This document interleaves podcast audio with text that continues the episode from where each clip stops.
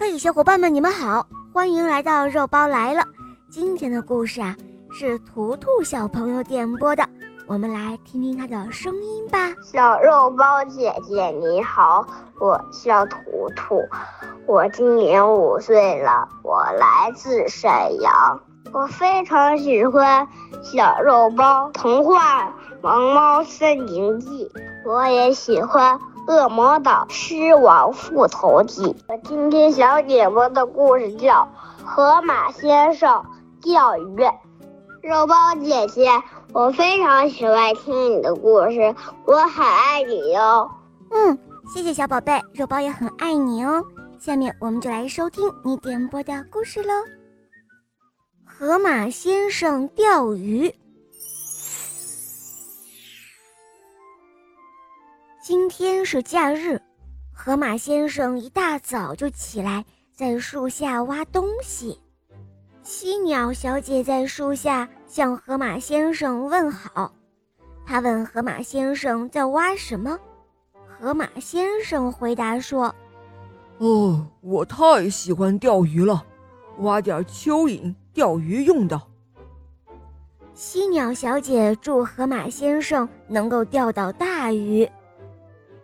河马先生来到河边，嘴里不断的轻轻的念着：“啦啦啦，不来小鱼不来虾，来条大鱼顶呱呱。”这时候，从小树丛里走出了一群小青蛙。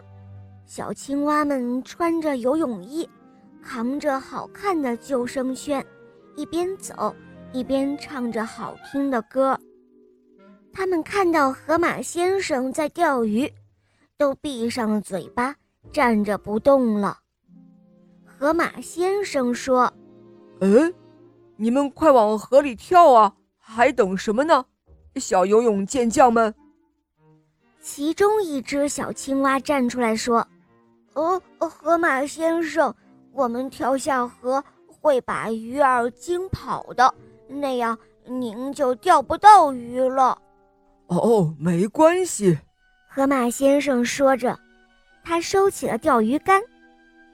你们游泳，我当裁判。就这样，热闹的比赛开始了。河马先生把手帕绑在了竹竿上当小旗子，挥舞着。小青蛙们听到口令，一个个跳下水。有一只结实的小青蛙夺得了冠军，河马先生把自己带来的草莓送给他当奖品了。小青蛙们排着队，招着手，跟河马先生说再见。小河恢复了平静，河马先生又拿起了钓鱼竿，开始钓鱼了。这时候，有一个河狸头上顶着一筐东西来到河边，他看到河马先生在钓鱼，就想往里走。河马先生说：“哦，河狸太太，想洗东西吗？哦，别客气，请吧。”河狸太太不好意思地说道：“明天我过生日，要来客人，我想把窗帘和桌布洗一洗。”河马先生收起了钓鱼竿，他说：“哦，河狸太太，提前祝你生日快乐！洗吧，我来帮你的忙。”河马先生帮助河狸太太在河边的大树上晾起了一条条干净的桌布和窗帘。这时候，天近黄昏，晚霞满天。河马先生收起了钓鱼竿，他说：“哦，今天。”我过得很愉快。河马先生扛着钓鱼竿，拎着小桶回家了。犀鸟小姐看到他，就问：“嘿，河马先生，您钓到了好多鱼吗？”河马先生笑了笑，他说：“呵呵，我一条鱼也没有钓到，不过我钓到了快乐，这真是让我高兴啊。”好了，伙伴们，今天的故事肉包就讲到这儿了。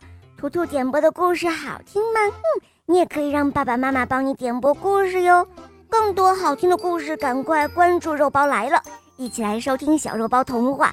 我的同学是夜天使，还有《恶魔岛狮王复仇记》《萌猫森林记》都非常好听哦，小伙伴们赶快一起来收听吧。好啦，图图，我们一起跟小朋友们说再见吧，好吗？小朋友们再见。嗯，伙伴们，我们明天再见哦，拜拜。